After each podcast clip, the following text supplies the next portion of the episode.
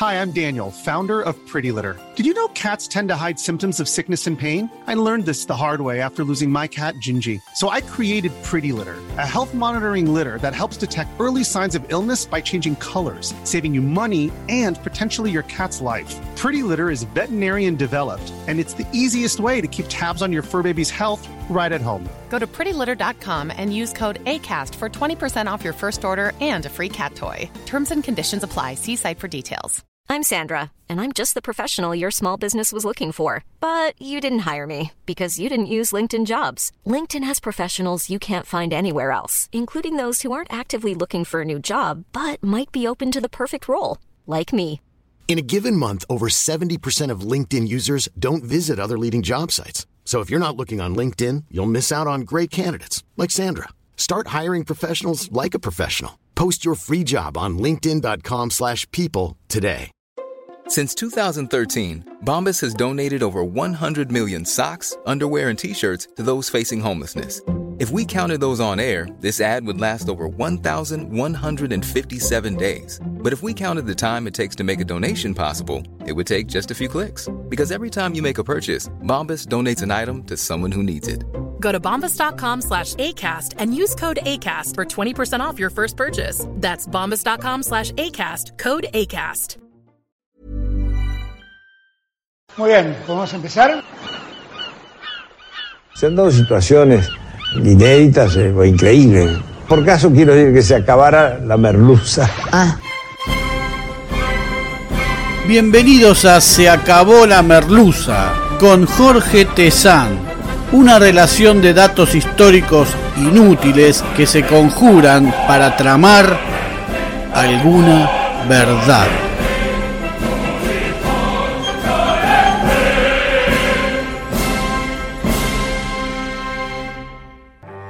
Hoy presentamos El alzado Álzaga. Y vamos a hablar hoy de un personaje controvertido de nuestra historia que a todas luces aparece en un principio como un comedido. Alguien que tal vez se excedió en sus funciones o que tal vez vio algo desde mucho antes. Nos referimos a Martín de Álzaga, pero a poco de recorrer su biografía nos encontramos con que efectivamente no lo podemos separar de una época y a la vez debemos retratar esos tiempos aún por encima de él mismo y un conjunto de situaciones que tal vez ya prefiguraban el 25 de mayo de 1810 que tal vez circunscriban a esta fecha y que quizás inicien el estudio de esos acontecimientos directamente desde la primera invasión inglesa. No me refiero a aquella idea que corre y sostiene que la reconquista de Buenos Aires alimentó los ánimos independentistas, sino que el propio proceso tal vez se inició por entonces, unos años antes, y con Álzaga como orientador o conductor. Martín de Álzaga pertenecía a una familia noble, aunque empobrecida del valle de Aramoya, Álava, en el país vasco, donde nació el 11 de noviembre de 1755. Todo muy raro para nosotros, para nuestra forma de ver las cosas hoy, porque a sus 12 años decide irse del amparo de su familia hacia Buenos Aires bajo la protección de una familia Santa Coloma que de alguna manera lo adopta y al llegar a Buenos Aires no habla ni una palabra de castellano porque el euskera era su idioma natal. Diez años después, parece que aprendió castellano, decide separarse de esa familia Santa Coloma que lo había criado y para la que era un mozo de mucho espíritu, con mucha conducta y crédito. y se estableció por su cuenta, según dicen las biografías, y acá viene la parte insostenible de toda biografía porque dice que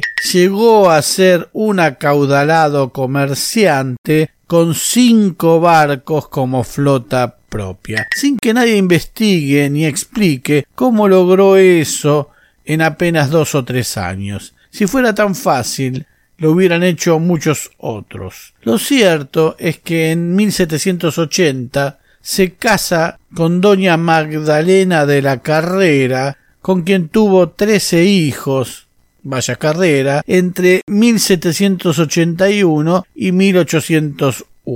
Tenía una casa en Bolívar y Moreno, en Buenos Aires, y otra en las afueras, en barracas, con dinero, con posesiones, con una familia de bien, era imposible que alguien tan poderoso no tuviera una gravitación política y no le quedara otra cosa por una simple cuestión de peso o de dimensión de sus negocios que dedicarse a la cosa pública o hacerse visible en la cosa pública. Así que en 1795 es electo alcalde de primer voto del Cabildo, el más alto puesto al que podía aspirar un vecino de Buenos Aires.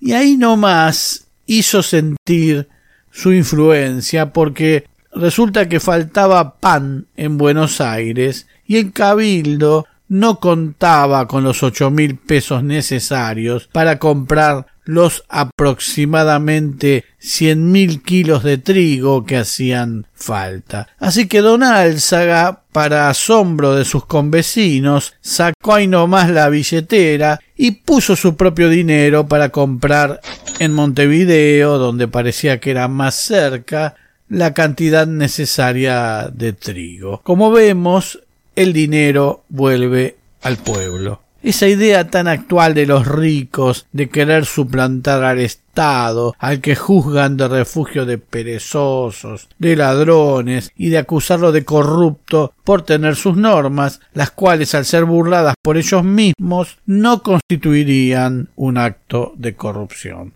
Pero los sucesos de la Revolución Francesa, por esos tiempos, o las consecuencias de la Revolución Francesa, el ascenso de Napoleón y la pobre situación económica de España, agravada por la contribución de 2,88 millones de libras anuales que el emperador Napoleón le imponía al gobierno de Carlos IV, habían dejado al Río de la Plata casi sin noticias y con la sensación de que España se había desentendido y olvidado a la colonia. A mediados de 1805 no se tenían noticias de España desde el 9 de noviembre de 1804, ni cartas, ni barcos, ni diarios. Los ciudadanos cada vez dudan menos de que algo malo había pasado y ya creen que no hay más España. Por eso reclaman que aun desde Brasil o desde algún otro rincón España les podía hacer llegar alguna noticia. Hasta que en 1806, aprovechando esta situación, una flota inglesa se hizo presente en el Río de la Plata, como todos sabemos. Se sucede la fuga planeada en 1805, decidida y aprobada del virrey Sobremonte, y Buenos Aires cae ante los ingleses. Álzaga y Juan Martín de Pueyrredón financian importantes milicias con el fin de reconquistar Buenos Aires. Álzaga puso en pie de guerra a seiscientos voluntarios patriotas de la Unión y los armó con fuerte artillería. Pueyrredón, por su parte, dispuso trescientos húsares a caballo. Desde luego que Álzaga sabe que hay que reconquistar la ciudad, pero le comenta a su amigo Felipe de Centenach, que además es el asesor de armas durante toda su carrera, algo inédito. Y es que llegaría la oportunidad para poner si salían felizmente de la acción, en independencia del Rey nuestro Señor y de España, esta América. Es decir, independizarnos de España ante lo que Álzaga percibe como abandono, poco caso y poco aprecio de la madre patria. Claro, como todo millonario, se quejaba de los impuestos que hacían perecer a los pobres y cosas así. Álzaga planeaba para luego de la reconquista una ciudad gobernada por una mesa redonda en la que todos seamos iguales, decía. Bueno, por lo menos que todos los ricos lo sean. Y así sucede. El 14 de agosto de 1806, dos días después de que Liniers reconquistara la ciudad, el cabildo abierto del vecindario le quitó el mando militar al virrey y capitán general Sobremonte, y Liniers fue designado comandante de armas, un virtual virrey. Cuatro años antes se desobedecía a la corona, cuatro años antes de lo que siempre pensamos. Álzaga y Liniers eran los rockstars del momento. El primero de enero de 1807, Álzaga es elegido alcalde de primer voto, lleno de elogios por los regidores salientes que lo habían propuesto, tal vez con algún aliciente de parte del propio Álzaga. Con la ciudad en sus manos, Álzaga la emprendió primero contra el virrey Sobremonte, al que quería destituir por aquello de su huida. Razones no le faltaban. El 2 de febrero de 1807, Montevideo, la provincia oriental, había caído en poder de los invasores ingleses que regresaban, es la segunda invasión, y Sobremonte, que estaba allí, había reiterado su huida. Ante la nueva invasión, el cabildo se reúne y termina deponiendo a Sobremonte, arrestado en la banda oriental y luego cautivo en una quinta de Buenos Aires, el ex virrey culpa a Álzaga de sus males, se lamenta y lo amenaza con cobrarse al tiempo que mueve influencias para salir de su mala situación. Y aquí llama la atención la denuncia del fiscal del crimen de la Real Audiencia, doctor Antonio Caspe y Rodríguez, quien puso en conocimiento de la corona que en Buenos Aires existían dos grupos, uno que acusaba de cobardía y malicia a Sobremonte y otro, el más maligno y perjudicial, compuesto por quienes aspiran a la conmoción popular para en ella soltar las especies de independencia, libertad, república. Casi la idea de la máscara de Fernando de pocos años después. Entonces, ¿era Álzaga un profeta, una especie de visualizador del futuro político que podía encarnar la independencia política de España? El propio general enemigo, Sir Samuel Osmoty, conquistador de Montevideo, aseguró sobre Álzaga. La provincia estaba a sus órdenes y el virrey no tenía autoridad alguna. Pero ¿te acordás que te contamos hace algunas merluzas que Beresford, el general inglés que se había rendido incondicionalmente, pero luego le tacharon la incondicionalidad, estaba preso en Luján, donde recibía a sus ex soldados, colaboradores, admiradores, verduleros y todo aquello? Bueno, Beresford, atento a la idea independentista de España de Álzaga, ofrece que seamos un protectorado de Gran Bretaña. La propuesta circuló entre algunos sectores que luego serían protagonistas del 25 de mayo de 1810 pero cayó en saco roto hasta que Beresford la hace llegar a Álzaga. Para ello se vale del espía inglés Saturnino Rodríguez Peña, que era uno de los que conspiraba para la corona británica desde hacía tiempo, ya lo hemos mencionado en estas merluzas. La idea era extender la ocupación de Montevideo, que estaba tomada por los ingleses, a Buenos Aires y por lógica a todo nuestro territorio. Álzaga acuerda entrevistarse con Rodríguez Peña el 6 de febrero de 1807 en el mayor de los secretos, aunque con suficientes testigos. Lo actuado quedó archivado bajo el ítem sumaria información recibida sobre el esclarecimiento del proyecto propuesto por don Saturnino Peña de declarar la independencia de estas provincias, negando la obediencia a España con el auxilio de Gran Bretaña. Álzaga no estaba en desacuerdo, pero exigía ciertas garantías y compromisos de que los ingleses, a diferencia de lo actuado en India, por ejemplo, a la que intentaron seducir con distintos métodos, una vez logrados sus objetivos, no rompan todo acuerdo y lleguen a esclavizar y hambrear a la población. El acuerdo no se alcanzó en ese momento. Mientras Beresford describía a Osmuty que el ejército británico no era suficiente para conquistar Buenos Aires y que era mejor lograr algo por convenio, tal vez porque de ese modo Beresford obtenía una mejor recompensa del Reino Unido. Le advierte a Osmuty un cierto personaje grande parece estar muy deseoso de ponerse él mismo del lado derecho de la cuestión. Cuando le digo a usted que no es LS, supongo que Liniers, no podrá usted dudar quién quiero decir. Si no es Liniers, era Álzaga. Pero todo se cortó abruptamente.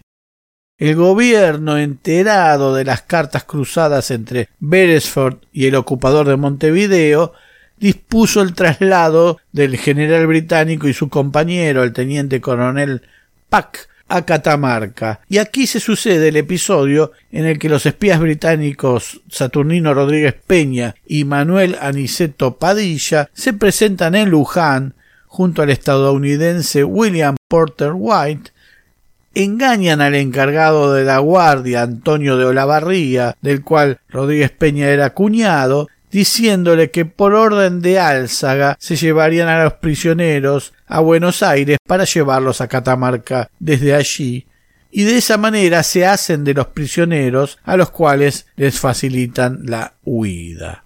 Si saben otra vez de mí, será por lo que yo me empeñé a hacer lo que considere los hará prósperos y felices. Le escribe Beresford a Álzaga desde su comodidad londinense. Los ingleses reconocían que al partido o a los adherentes de Álzaga y el gobierno de habitantes notables se le oponía el de los españoles nativos y residentes en Buenos Aires, pero luego dan cuenta de la existencia de un tercer partido, el de los nativos de la colonia, que pretendían una independencia al estilo de los Estados Unidos. Álzaga pensaba que si no sucedía algún auxilio de la madre patria, alguna decisión iba a tener que tomar. William Porter White cree, y así lo manifiesta en su correspondencia, que Álzaga está cerca de declarar una independencia en la que él tuviera el mando supremo, es decir, la idea de que Álzaga representa solo a los españoles peninsulares no estaría tan firme. Finalmente, la invasión inglesa se viene de todas maneras y con ella el entusiasmo popular por la recuperación que frenaba cualquier otra intencionalidad y los esfuerzos de Álzaga por reconquistar la posición, aun ante la derrota de Liniers el 2 de julio de 1807, la negativa de Álzaga de rendir la ciudad y los tres días de tiempo que obtiene Liniers logran finalmente, después de un proceso más largo, la retirada inglesa aún de las costas de Montevideo. Otra vez, Álzaga y Liniers son estrellas indiscutidas, pero esta vez ni Álzaga, ni el Cabildo, ni hasta el propio Liniers, que prefería un cargo militar a ser virrey, ven con buenos ojos que el francés sea virrey del Río de la Plata. Pero el 3 de diciembre de 1807, Liniers es elegido virrey. No lo sabrá hasta mayo de 1808, cuando llega su designación. A Álzaga no le va tan mal, porque el primero de enero de 1808 el cabildo lo reelige como alcalde de primer voto. El virreinato de Liniers no fue precisamente un lecho de rosas, sino por su propia intención. A las sospechas de que por ser francés obraba como un espía para su país de origen, se le sumaron los escándalos por su vida privada cuando ésta se hacía pública en su relación con Ana Perichón, apodada la Perichona, ya lo hemos contado, incluso hay una merluza especial sobre la Perichona. Las fundadas sospechas sobre esta de ser espía británica o francesa, las actitudes de esta que vestía uniforme militar, el casamiento de una hija de Liniers, estaba prohibido un casamiento sin autorización del rey, con su edecán y a la vez hermano de la perichona, el desconocimiento a su cargo del siempre aspirante a virrey Francisco Javier de Lío, gobernador de Montevideo, que formó una junta para resistirlo en la convicción de que Liniers servía a la causa napoleónica, en realidad Liniers siempre se mantuvo fiel a España y eso lo supimos más tarde aún a otro costo. Los porteños se agrupaban entre los alzaguistas, un gobierno de independencia, aunque de consulta con cierta parte de la sociedad o con cierta élite y los que impulsaban algún arreglo con Carlota Joaquina, la reina consorte portuguesa con trono en Brasil, que era hermana del ex rey Fernando VII, que había abdicado a favor de su padre Carlos IV, y éste a su vez entregado el trono a José Bonaparte, hermano de Napoleón. La situación venía difícil. El militar portugués Diego de Sousa, que también anduvo ahí en la creación del Uruguay, ya hablamos de él por ahí, pronosticaba la caída total de las juntas de España ante el dominio francés y buscaba crear un protectorado portugués con las provincias del Plata.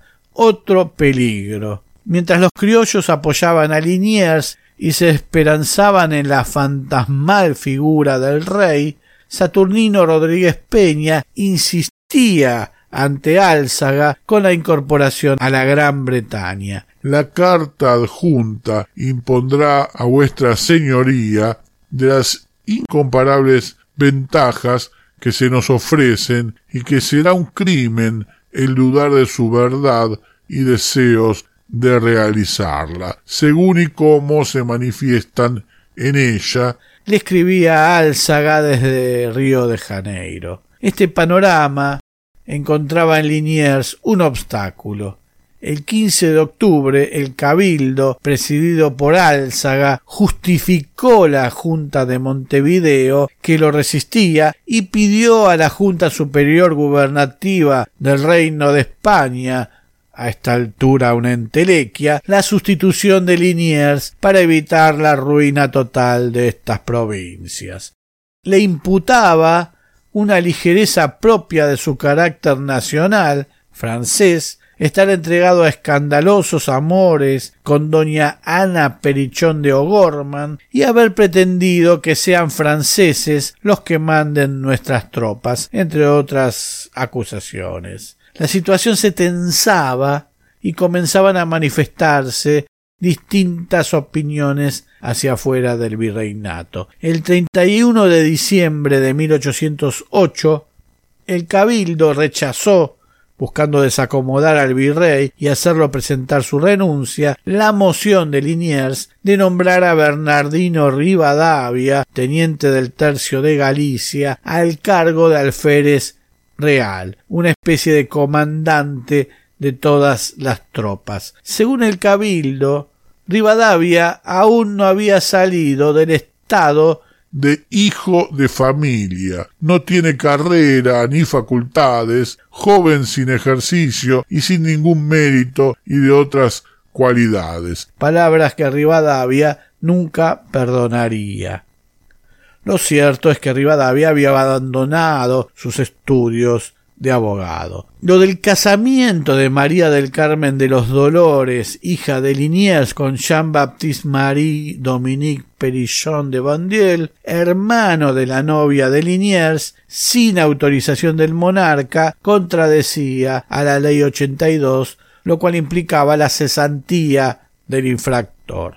Los contrayentes no podían casarse en Buenos Aires para evitar que los caros regalos de bodas de influyentes personajes se transformaran en meras coimas. Pero ¿a qué monarca le debía pedir autorización Liniers si no lo había? Sin embargo, para Álzaga era suficiente argumento jurídico. Y si se lo pedía a José Bonaparte, le iban a tirar encima que era francés. Álzaga ya se había cargado al virrey Sobremonte, ¿Por qué no cargarse otro virrey? Sin Liniers, los ingleses podrían venir y hacer lo suyo sin que Álzaga quedara tan en evidencia. Así que la misma Nochevieja de 1808, mientras nosotros estaríamos brindando, Álzaga cursó una consulta al regente de la audiencia, organismo que reemplazaba al virrey en caso de acefalía, si estaba vacante el primer puesto del Río de la Plata, a fin de que, si así era, las elecciones para el día siguiente, primero de enero de 1809, debían ser confirmadas por este organismo y no por el virrey Liniers. La regencia de audiencia contestó que era el virrey quien debía aprobar las elecciones sin perjuicio de elevarlas al soberano para su posterior aprobación.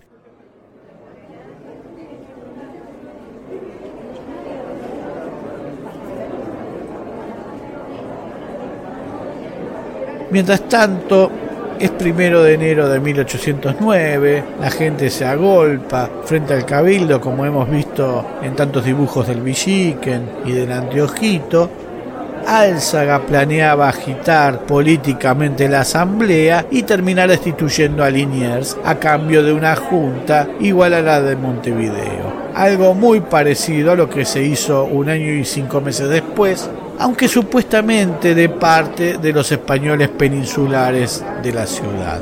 No olvidemos que estos españoles peninsulares con Álzaga a la cabeza, mantenían contacto con los británicos. Pero desde el día anterior, a causa de las tirantes relaciones entre ambos, Liniers había dispuesto que tropas cercanas al virrey se acuartelaran y estén listas para concurrir a sostener su autoridad.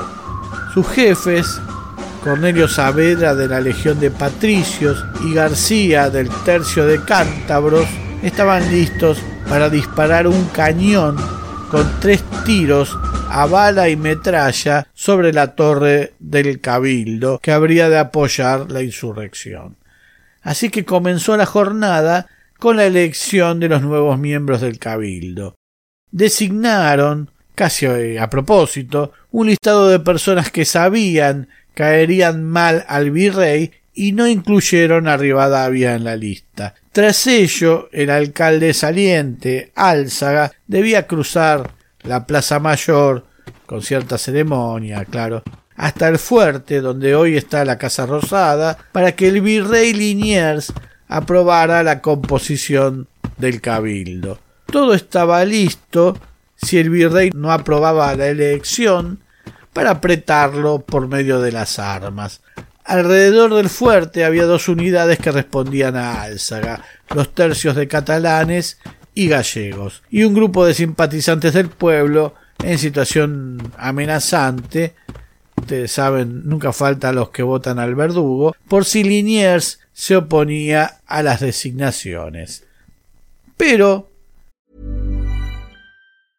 I'm Sandra, and I'm just the professional your small business was looking for. But you didn't hire me because you didn't use LinkedIn jobs. LinkedIn has professionals you can't find anywhere else, including those who aren't actively looking for a new job but might be open to the perfect role, like me. In a given month, over 70% of LinkedIn users don't visit other leading job sites. So if you're not looking on LinkedIn, you'll miss out on great candidates like Sandra. Start hiring professionals like a professional. Post your free job on linkedin.com/people today. Millions of people have lost weight with personalized plans from Noom, like Evan, who can't stand salads and still lost 50 pounds. Salads, generally, for most people, are the easy button, right? For me, that wasn't an option. I never really was a salad guy. That's just not who I am. But Noom worked for me. Get your personalized plan today at Noom.com. Real Noom user compensated to provide their story. In four weeks, the typical Noom user can expect to lose one to two pounds per week. Individual results may vary. El virrey tomó esta estrategia, no se opuso a ninguna designación y los dejó con las ganas. Así que, al regresar caminando, Álzaga, sin lograr ninguna reacción de Liniers, al tiempo que cruzaba la recoba, comenzó a sonar la campana del cabildo, convocando al pueblo a la plaza. El balcón corrido del cabildo estaba lleno de capitulares y vecinos que gritaban Fuera el mal gobierno, junta como en España. Algo parecido a lo de mayo de 1810. Los tercios comenzaron a rodear a Liniers mientras Álzaga retornaba al fuerte. Esta vez acompañado por los regidores Santa Coloma, Neira y Arellano y Llano para resolver la cuestión que el tumulto reclamaba, es decir, que se vaya el virrey. Allí fue cuando Izaga le presentó a Liniers las intenciones del supuesto pueblo, que renunciara para entregar el mando a una junta de gobierno cuyo primer vocal sería Álzaga junto a dos secretarios, Mariano Moreno y Julián de Leiva, ambos criollos y como integrantes Gaspar de Santa Coloma, Francisco de Neira y Arellano, Olaguer Reinals, Esteban Villanueva y Juan Larrea, todos españoles peninsulares. El virrey rechazó terminantemente la idea de formar una junta, aunque finalmente aceptó los términos bajo el reclamo de que en aquella junta el grado mayor sería asumido por el militar de mayor grado en el territorio que era Pascual Ruiz Huidobro, recientemente devuelto por los ingleses que lo habían tomado prisionero. Mientras se charlaba y se acordaban puntos, las fuerzas de Saavedra, acompañadas por el regimiento de húsares y el batallón de arribeños, a cuyo mando también estaba Ortiz de Ocampo, y estaban compuestas de criollos más los tercios de montañeses, cántabros y andaluces irrumpieron en el escenario, habiendo pasado por el interior del fuerte, respaldando a Liniers e hicieron fracasar la asonada. Saavedra aseguró en esa oportunidad habrían de correr ríos de sangre antes de permitir que dejase el mando su excelencia, porque el pueblo y la tropa aman al señor virrey. Saavedra arrebató a Liniers el acta de renuncia que estaban elaborando y la rompió en su presencia. Distinto parecer tuvo Saavedra casi un año y medio después, cuando estuvo de acuerdo con Moreno e hicieron fusilar a Liniers sin juicio previo. Una lluvia torrencial comenzó a caer sobre la plaza y disolvió gran parte de la manifestación convocada y la amenaza de los cañones sobre el cabildo terminó por imponerse sobre los revolucionarios. ¿A quiénes respondían las intenciones de los cabildantes? Solo a la fidelidad al rey cuando tenían sólidos contactos con los británicos. Tanto Liniers como Álzaga se erigían en los sostenedores de la hispanidad. Supimos luego que tal vez Liniers, el francés, respondía más que nadie a la fidelidad al rey. Desde luego que los alzaguistas promovían la creación de un gobierno republicano y aspiraban a monopolizar el poder en detrimento de los americanos. Es decir, sin los criollos a los que despreciaban, pero de todos modos era una forma precursora, aunque no sé si exactamente buena, de la independencia en el Plata. Todo terminó como terminan estas cosas con Liniers instando a no derramar sangre de hermanos, con algunos perdones y otras acusaciones, los nombramientos en el cabildo fueron mantenidos, pese a responder a Álzaga, se disolvieron los regimientos sediciosos y sólo los cabecillas fueron acusados de atentar contra la corona y buscar la independencia, que es un delito de lesa majestad y al que le cabe la muerte como pena. En la mañana del 3 de enero, Martín de Álzaga y los regidores capitulares Santa Coloma, Reynás, Neira y Villanueva fueron detenidos y enviados en la goleta araucana al lejano apostadero de Carmen de Patagones sobre la orilla del río Negro sin siquiera tomárseles declaración.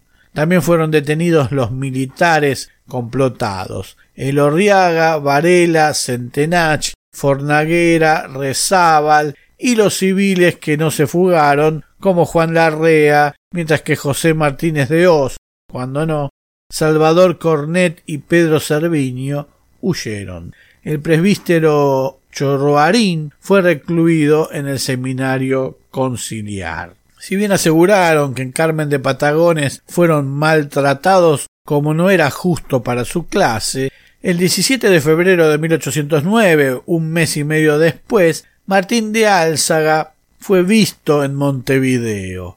El propio gobernador de Montevideo, que había hecho una junta en contra de Liniers, lo reiteramos por si se les pasó, Francisco José de Lío los rescató de Carmen de Patagones y los tenía bajo su amparo en la banda oriental, donde fueron recibidos entre aclamaciones. A la sonada de Álzaga en el primero de enero de 1809 le siguieron otras en distintos lugares del territorio. El 25 de mayo, el otro 25 de mayo, en Chuquisaca y el 16 de julio en La Paz. La mayoría de los autores y opinadores de la época sostienen que el mal había empezado en Buenos Aires, a diferencia del análisis que solemos hacer hoy, y es que esas sazonadas alentaron la del 25 de mayo de 1810 y tal vez el 25 de mayo de 1810 no es otra cosa que el final de ese proceso. Desde Montevideo, Álzaga ansiaba como loco el reemplazo de Liniers, a tal punto que a través de su yerno Requena pagó en Cádiz el pasaje de Baltasar Hidalgo de Cisneros, que llegó a Buenos Aires el 29 de julio de 1809 y que debía conjurar todas esas rebeliones. Álzaga volvió a Buenos Aires el 9 de octubre en la creencia de que gozaría su tradicional impunidad. Pero en las reuniones entre el virrey saliente y el entrante, el tema Álzaga estuvo presente. Cisneros terminó cerrando todas las investigaciones sobre Álzaga, pero haciendo gala de su indecisión, no sólo se peleó con Delío, sino que tampoco restableció los regimientos que Liniers había cerrado y no despachó al ex virrey hacia España como habían acordado. Peor aún, desconociendo la amabilidad de Álzaga, ordenó el 2 de noviembre la amabilidad de Álzaga de pagarle el pasaje, ordenó el 2 de noviembre el cumplimiento de la orden del 31 de octubre de que se lo llevaran preso e incomunicado al convento de los padres franciscanos bajo custodia armada, en virtud del juicio que se había llevado adelante en su contra por independencia del dominio de nuestro soberano a esta capital. El 11 de noviembre pidió Álzaga quedar detenido en su casa y Cisneros se lo concedió. El juicio siguió su curso y el 9 de mayo de 1810 el defensor de Álzaga pidió su absolución. Ya sabemos, la Junta Central de Sevilla cae. Liniers advierte a Cisneros sobre los elementos subversivos que han quedado sueltos en Buenos Aires. Álzaga no puede asistir al cabildo abierto del 22 de mayo por estar aún detenido. Algunos pensaban que Álzaga debía integrar la primera junta, mientras que William Porter White informaba a su gobierno estadounidense que Álzaga había contribuido esencialmente a la formación de ese gobierno de mayo. En julio de 1810, la primera junta, ya formada, a instancias de Moreno, lo deja libre. pero arrecia la hispanofobia. El español peninsular es temido y sobre él comienza la vigilancia, las contribuciones forzosas, los destierros, la discriminación, allanamientos y la medición sobre su grado de compromiso con la causa de Mayo. Así que si alguna amistad había entre la Junta y Álzaga, se quiebra y en agosto lo confinan en la zona de Magdalena, donde además era permanentemente vigilado. El regreso de España de Delío con el nombramiento de virrey, aunque solo podía usarlo en la banda oriental, aguzó las alarmas por su amistad con Álzaga. Así que la Junta, que ahora era la Junta Grande, lo envía a Salto, a unos 200 kilómetros al norte de Buenos Aires. Las cosas y los gobiernos se suceden, la inestabilidad hace que todo cambie y tenemos como gobierno al triunvirato. Chiclana, Pueyrredón, que reemplazó a Paso, y Rivadavia, el que le prohibiera a Belgrano el uso de la bandera, el que expulsó de Buenos Aires a los diputados de la antigua Junta Grande, es decir, no es un triunvirato muy popular. El capitán británico Peter Highwood, al que ya mencionamos alguna vez rondando el Plata con su barco, escribía a Lord Melville Los hombres que están en el poder son enemigos de los españoles europeos, cuya propiedad es frecuentemente secuestrada bajo los más frívolos e injustos pretextos. Álzaga permanecía en su quinta de barracas. Lo allanaron, le encontraron una factura pendiente de pago en Cádiz y le pidieron una suma como una especie de multa. Dijo que no tenía esa cantidad, así que lo sacaron de su casa engrillado con una barra de hierro en los tobillos, lo cual es una humillación para una persona de su altura o de su estatus, eh, y si sucede a alguien que no lo tiene, está bien. Su mujer pudo reunir el dinero reclamando entre amistades y familiares y así quedó libre y pensando en una revolución para cobrarse. Algunos empiezan a reunirse en la panadería de Luque, todos los sábados a la medianoche y hasta cerca de las tres. Todos son españoles y van armados una rápida requisa de armas en poder de españoles peninsulares dio una primera y vasta lista. El 5 de julio de 1812 era el aniversario de la reconquista a los ingleses de 1807. Alguien dijo que fue una venganza de Rivadavia, pero al parecer había un golpe de Estado ya apuntado para esa fecha y que la idea era poner estas tierras bajo el dominio de la reina Carlota. En realidad, el golpe estaba agendado para antes, pero la indecisión de Montevideo para colaborar llevó a que la fecha se corriera a ese 5 de julio. Entonces corren las versiones.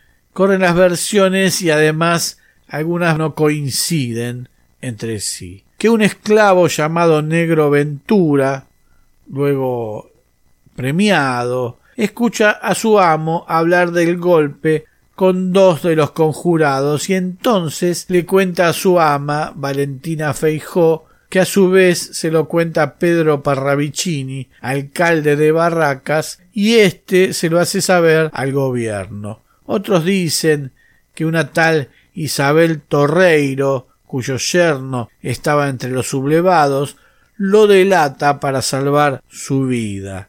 Mas otra señora que asegura que en el complot estarán implicados elementos de artillería del cuerpo de arribeños y marinos. Al saber que la noticia sobre el complot ya circulaba, el asturiano Francisco Valdepares, otro de los conspiradores y contador del Tribunal de Cuentas, tenía en sus manos el manifiesto que darían a conocer si triunfaba la sonada. Así que se lo dio a una esclava anciana del hospital de convalecencia, junto a una pistola, y le pidió que los escondiera.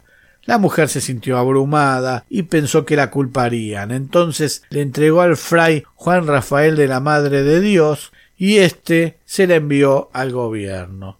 Un conocido de Valdepares, el cura José de las Ánimas, que se había negado a jurar fidelidad a las tropas británicas, superior de los betlemitas y director del hospital de Belén, confesó que tenían quinientos fusiles a disposición, tropas de Montevideo, otras de Buenos Aires, y que el jefe superior de las fuerzas militares sería el teniente coronel Felipe de Centenach, comandante del regimiento Patriotas Voluntarios de la Unión durante la defensa contra los ingleses. El cabecilla del golpe era, sí, don Martín de Álzaga.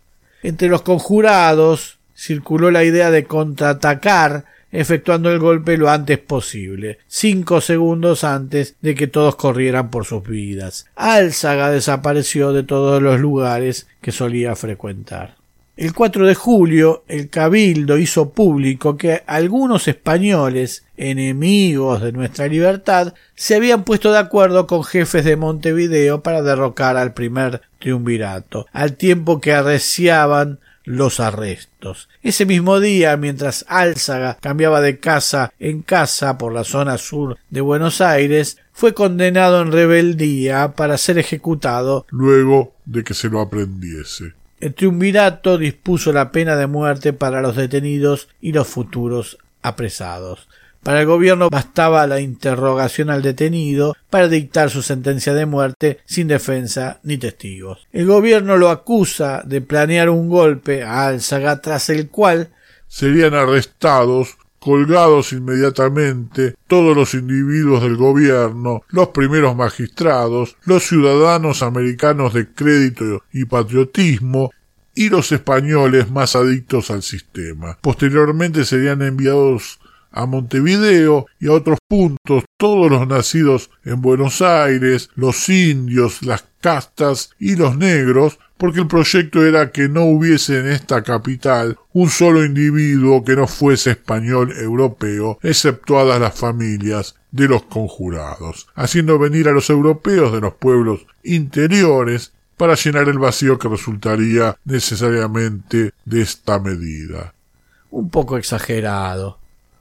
El 6 de julio a la medianoche, un esclavo delató la ubicación de don Martín de Álzaga en una casa del barrio Concepción cerca de Constitución y fue arrestado y confinado en la casa cuna.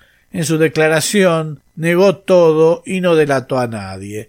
No he tenido parte en esta conjuración y no he sabido de ella cosa alguna, dijo.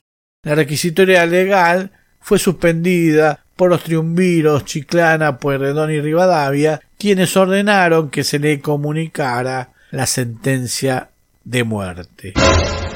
A las cuatro y media de la mañana se lo trasladó de la casa cuna a la capilla de los altos del cabildo. Álzaga escuchó su sentencia con ostensible indiferencia y se dispuso a dictar su testamento y última voluntad, dejando como albacea a su yerno Matías José de la Cámara, pero le comunicaron que de la Cámara había sido fusilado un par de días antes por desconocer el paradero de su propio suegro. Entonces, dándose un fuerte golpe en la frente, exclamó Lo siento más que a mi propia muerte. Buenos Aires se transformó en esos días en un fusilatorio. Había cadáveres colgando por todos lados y un marcado clima festivo que duró hasta bien entrado agosto. El 9 de agosto hubo un Te Deum en la catedral para agradecer que las fuerzas de Álzaga no hubieran triunfado. Hubo 126 acusados, 33 fueron ejecutados, 23 fueron a parar a la prisión, 11 fueron desterrados y algunos fueron multados. El 23 de agosto hubo una función de acción de gracias en la parroquia de San Nicolás, fuegos artificiales y representaciones teatrales patrióticas. Al día siguiente, un bando del gobierno reclamaba Ciudadanos, Basta de sangre, perecieron ya los principales autores de la conjuración y es necesario que la clemencia sustituya a la justicia. Pero ese previo 6 de julio de 1812, a las 10 de la mañana, Martín de Álzaga realiza su última actuación. Cuando lo sacaron del cabildo, lucía, como siempre, flaco, alto, sin sombrero, caminó con total naturalidad como si de otra muerte se tratara, entre una doble fila de soldados ante una plaza mayor, la Plaza de Mayo actual, colmada. En sus manos llevaba un crucifijo y a su lado iba un cura.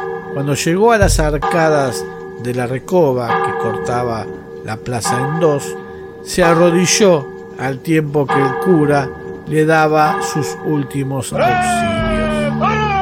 Luego, cuando fue conducido hacia el banquillo donde sería fusilado, extrajo de sus ropas un pañuelo y limpió el banquillo.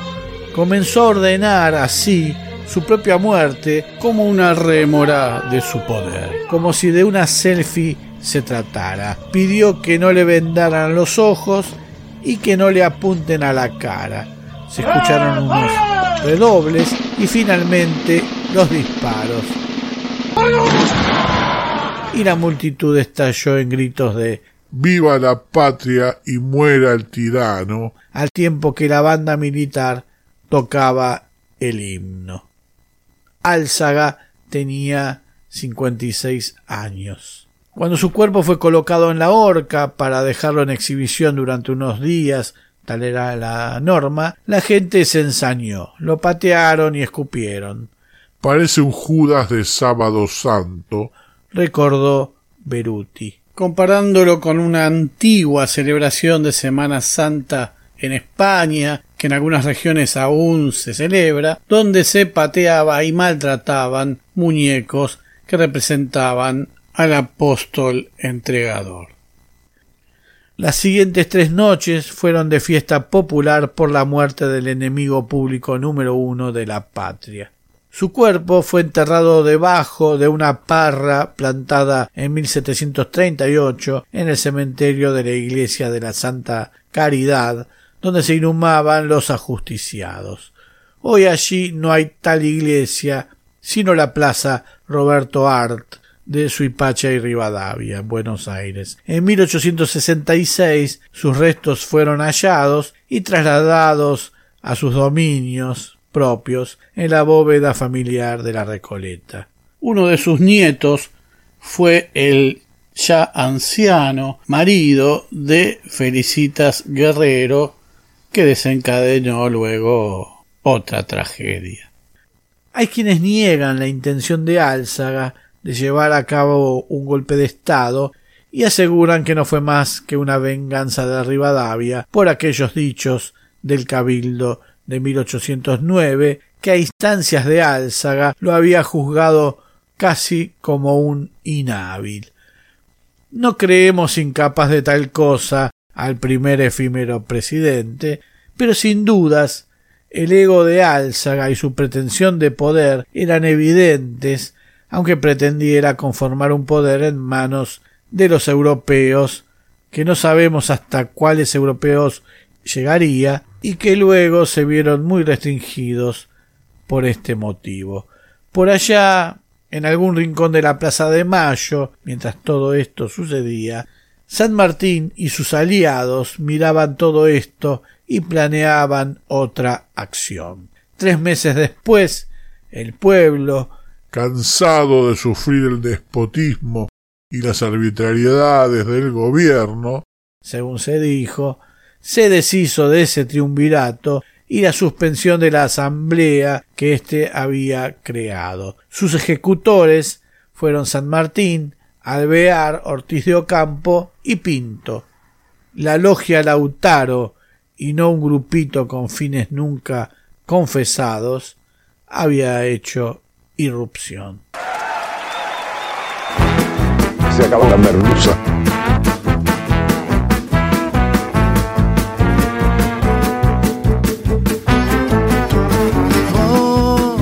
Siempre hablas con esa mueca de costado, con ese bigotito tan bien recortado, calibrando el que está enfrente con el ojo de patrón.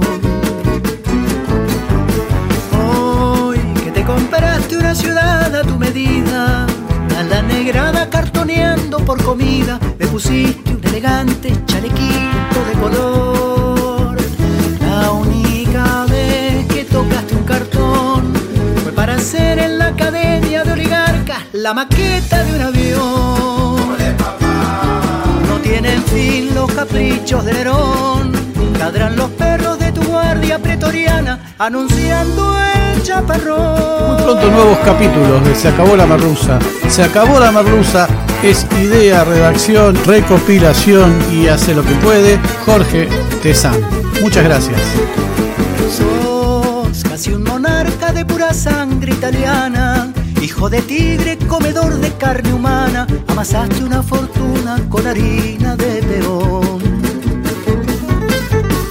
Hoy sos la esperanza de la patria americana, de las mamás occidentales y cristianas, aplicándole garrote al que se salga de control.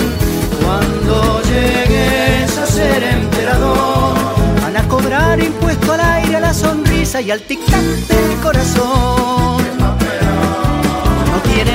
Los caprichos de Nerón.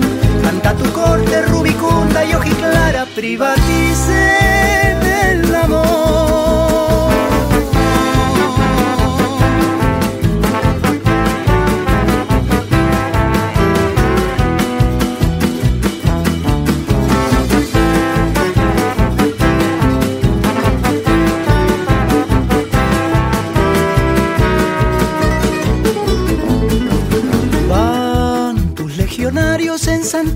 tarea, limpiando escorio homosexual negra y atea de tu sitio a la europea entre McDonald's y Chanel.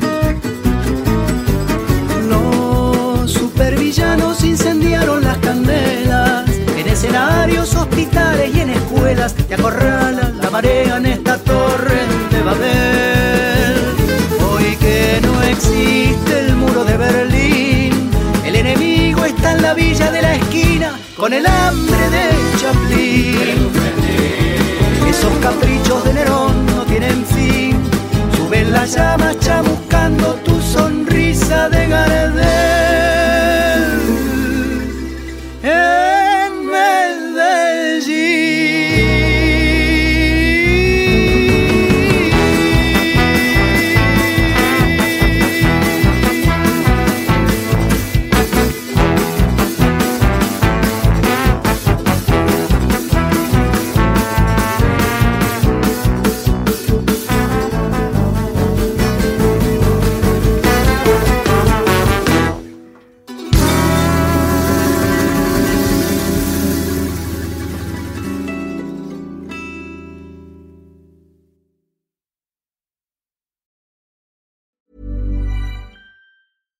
Planning for your next trip? Elevate your travel style with Quince. Quince has all the jet setting essentials you'll want for your next getaway, like European linen, premium luggage options, buttery soft Italian leather bags, and so much more. And it's all priced at 50 to 80% less than similar brands. Plus, Quince only works with factories that use safe and ethical manufacturing practices. Pack your bags with high-quality essentials you'll be wearing for vacations to come with Quince. Go to quince.com slash trip for free shipping and 365-day returns. Hi, I'm Daniel, founder of Pretty Litter. Did you know cats tend to hide symptoms of sickness and pain? I learned this the hard way after losing my cat, Gingy. So I created Pretty Litter, a health monitoring litter that helps detect early signs of illness by changing colors, saving you money and potentially your cat's life. Pretty Litter is veterinarian developed, and it's the easiest way to keep tabs on your fur baby's health right at home. Go to prettylitter.com and use code ACAST for 20% off your first order and a free cat toy. Terms and conditions apply. See site for details. When you make decisions for your company, you look for the no brainers. And if you have a lot of mailing to do, stamps.com is the ultimate no brainer. It streamlines your processes to make your business more efficient, which makes you less busy. Mail checks, invoices, legal documents, and everything you need to keep your business running with stamps.com. Seamlessly connect with every major marketplace and shopping cart. Schedule package pickups and see your cheapest and fastest shipping options from different carriers with rates up to 89% off USPS and UPS rates. And with the Stamps.com mobile app, you can take care of mailing and shipping wherever you are. Make the same no-brainer decision as over 1 million other businesses with Stamps.com. Sign up with Code PROGRAM for a four-week trial, plus free postage and a free digital scale. No long-term commitments or contracts. That's Stamps.com. Code PROGRAM.